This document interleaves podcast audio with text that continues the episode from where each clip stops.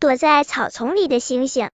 星星正玩得开心，月亮妈妈又开始催星星回家吃饭了。听着妈妈的唠叨，星星心想：哎，好想玩个痛快呀！于是星星趁月亮妈妈不注意，不顾一切的从云端跳了下去，风呼呼的从耳边刮过。星星兴奋的大喊：哈哈哈，太开心了，我终于自由了！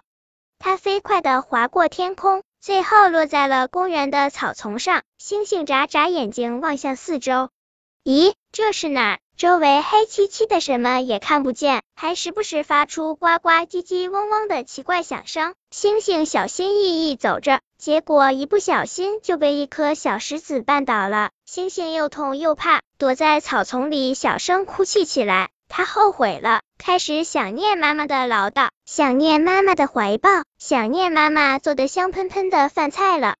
可他没有翅膀，怎么回家呢？他哭得越来越伤心，引来了一只萤火虫小姐姐。他听了星星的遭遇，决定帮助星星回家。但萤火虫太小了，驮不动星星，于是他带着星星来到猫头鹰大哥家，说明了原因。猫头鹰大哥挠挠头。不好意思的说，这个有点难，不如我带你们去问问乌龟爷爷吧。乌龟爷爷见多识广，肯定有办法。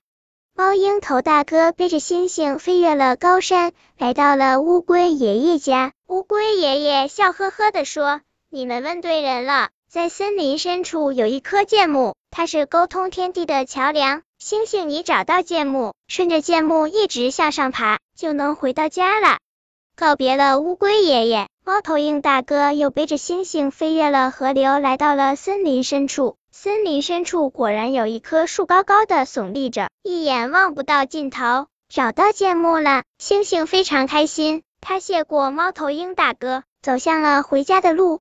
你瞧，星星又在天上眨眼睛了。